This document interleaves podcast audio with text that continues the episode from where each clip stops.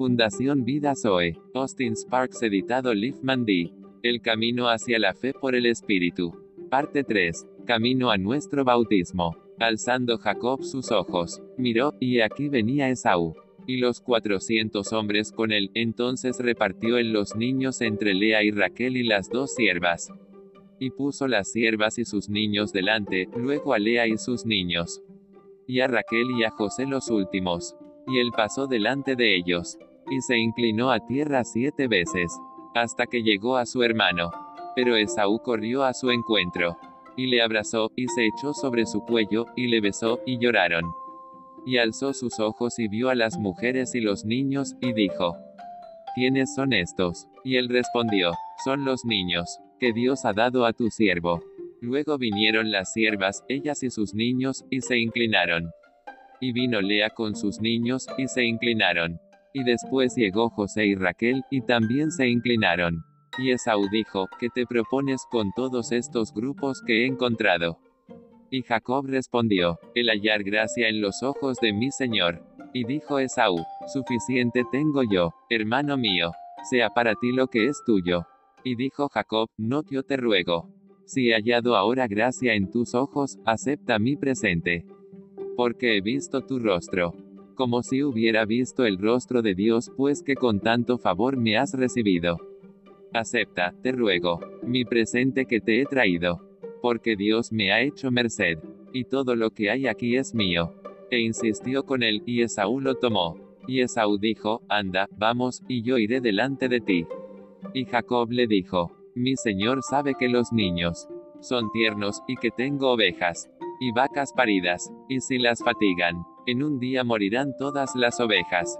Pase ahora mi señor delante de su siervo, y yo me iré poco a poco al paso del ganado que va delante de mí, y al paso de los niños, hasta que llegue a mi señor a Seir. Y Esaú dijo, dejaré ahora contigo de la gente que viene conmigo. Y Jacob dijo, ¿para qué esto? Hallé yo gracia en los ojos de mi señor. Así volvió Esaú aquel día por su camino a Seir. Y Jacob fue a Sucot, y edificó allí casa para sí, e hizo cabañas para su ganado. Por tanto, llamó el nombre de aquel lugar Sucot. Después Jacob llegó sano y salvo a la ciudad de Siquem, que está en la tierra de Canaán, cuando venía de Padan Aram. Y acampó delante de la ciudad, y compró una parte del campo, donde plantó su tienda, de mano de los hijos de Amor, padre de Siquem, por cien monedas, y erigió allí un altar, y lo llamó el Elohim Israel. Génesis 33, 1 al 20. Veamos nuestra experiencia a través de los ojos de Pablo. ¿O no sabéis que todos, los que hemos sido bautizados, ese en Cristo Jesús, hemos sido bautizados en su muerte? Eso fue manifiesto al luchar con Dios, no me iré hasta que me bendigas. Es lo mismo en seguirle a Dios porque somos sepultados juntamente con Él para muerte por el bautismo. Es algo de fe, a fin de que como Cristo resucitó de los muertos por la gloria del Padre, así también nosotros andemos en vida nueva por el Espíritu.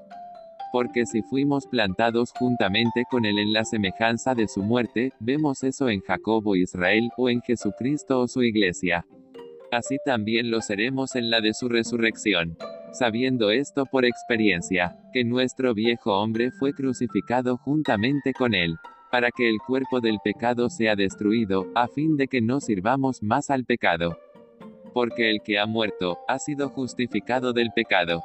Y si morimos con Cristo por la fe y en nuestra vida diaria así hasta el día que seamos ausentados del cuerpo, creemos que también viviremos con Él.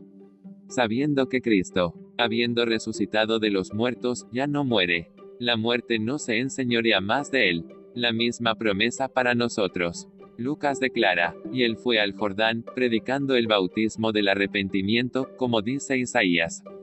Voz del que clama en el desierto, preparad el camino del Señor, enderezad sus sendas. Pedro afirma, el bautismo que corresponde a nosotros ahora nos salva por la resurrección de Jesucristo. Amén.